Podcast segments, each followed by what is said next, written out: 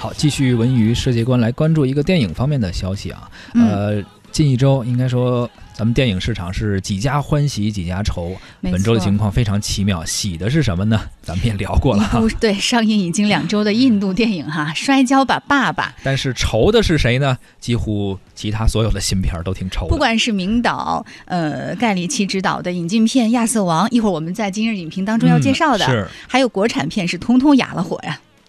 上上一周呢，这个上映的国产新片儿也很愁，比如说有一位跨界导演，其实我们之前也聊过啊，呃，黄磊的电影《麻麻烦家族》呃，怎么说呢？是五月十一号上映之后，累计票房是不到两千五百万，嗯这个破亿的希望应该说是非常渺茫了。因为要知道，很多人是把黄磊这部电影、这部跨界导演的作品，是有一种期待，是能够成为爆款，成为一个年度票房黑马。这个之前是有先例的，比如说呃，像赵薇、徐峥、呃，邓超。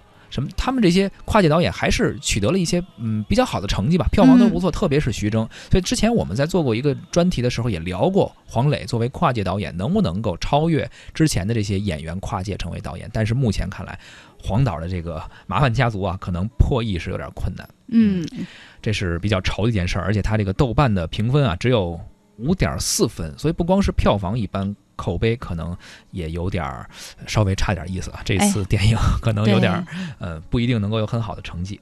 但是也不是没有好口碑的国产新片了。嗯，像李宇赫执导的《提着心吊着胆》，它的结构呢很讨巧。上映之后呢，观众在豆瓣里面是给出了七点三分的中上好评。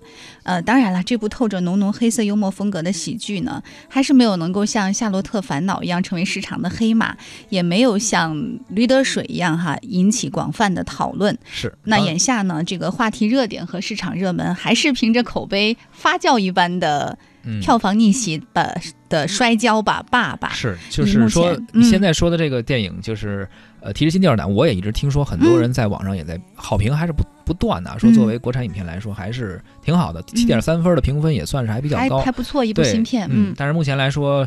主要是这个《摔跤吧爸爸》确实有点有点太过于强悍了，对，还是没能够出现国产电影的黑马。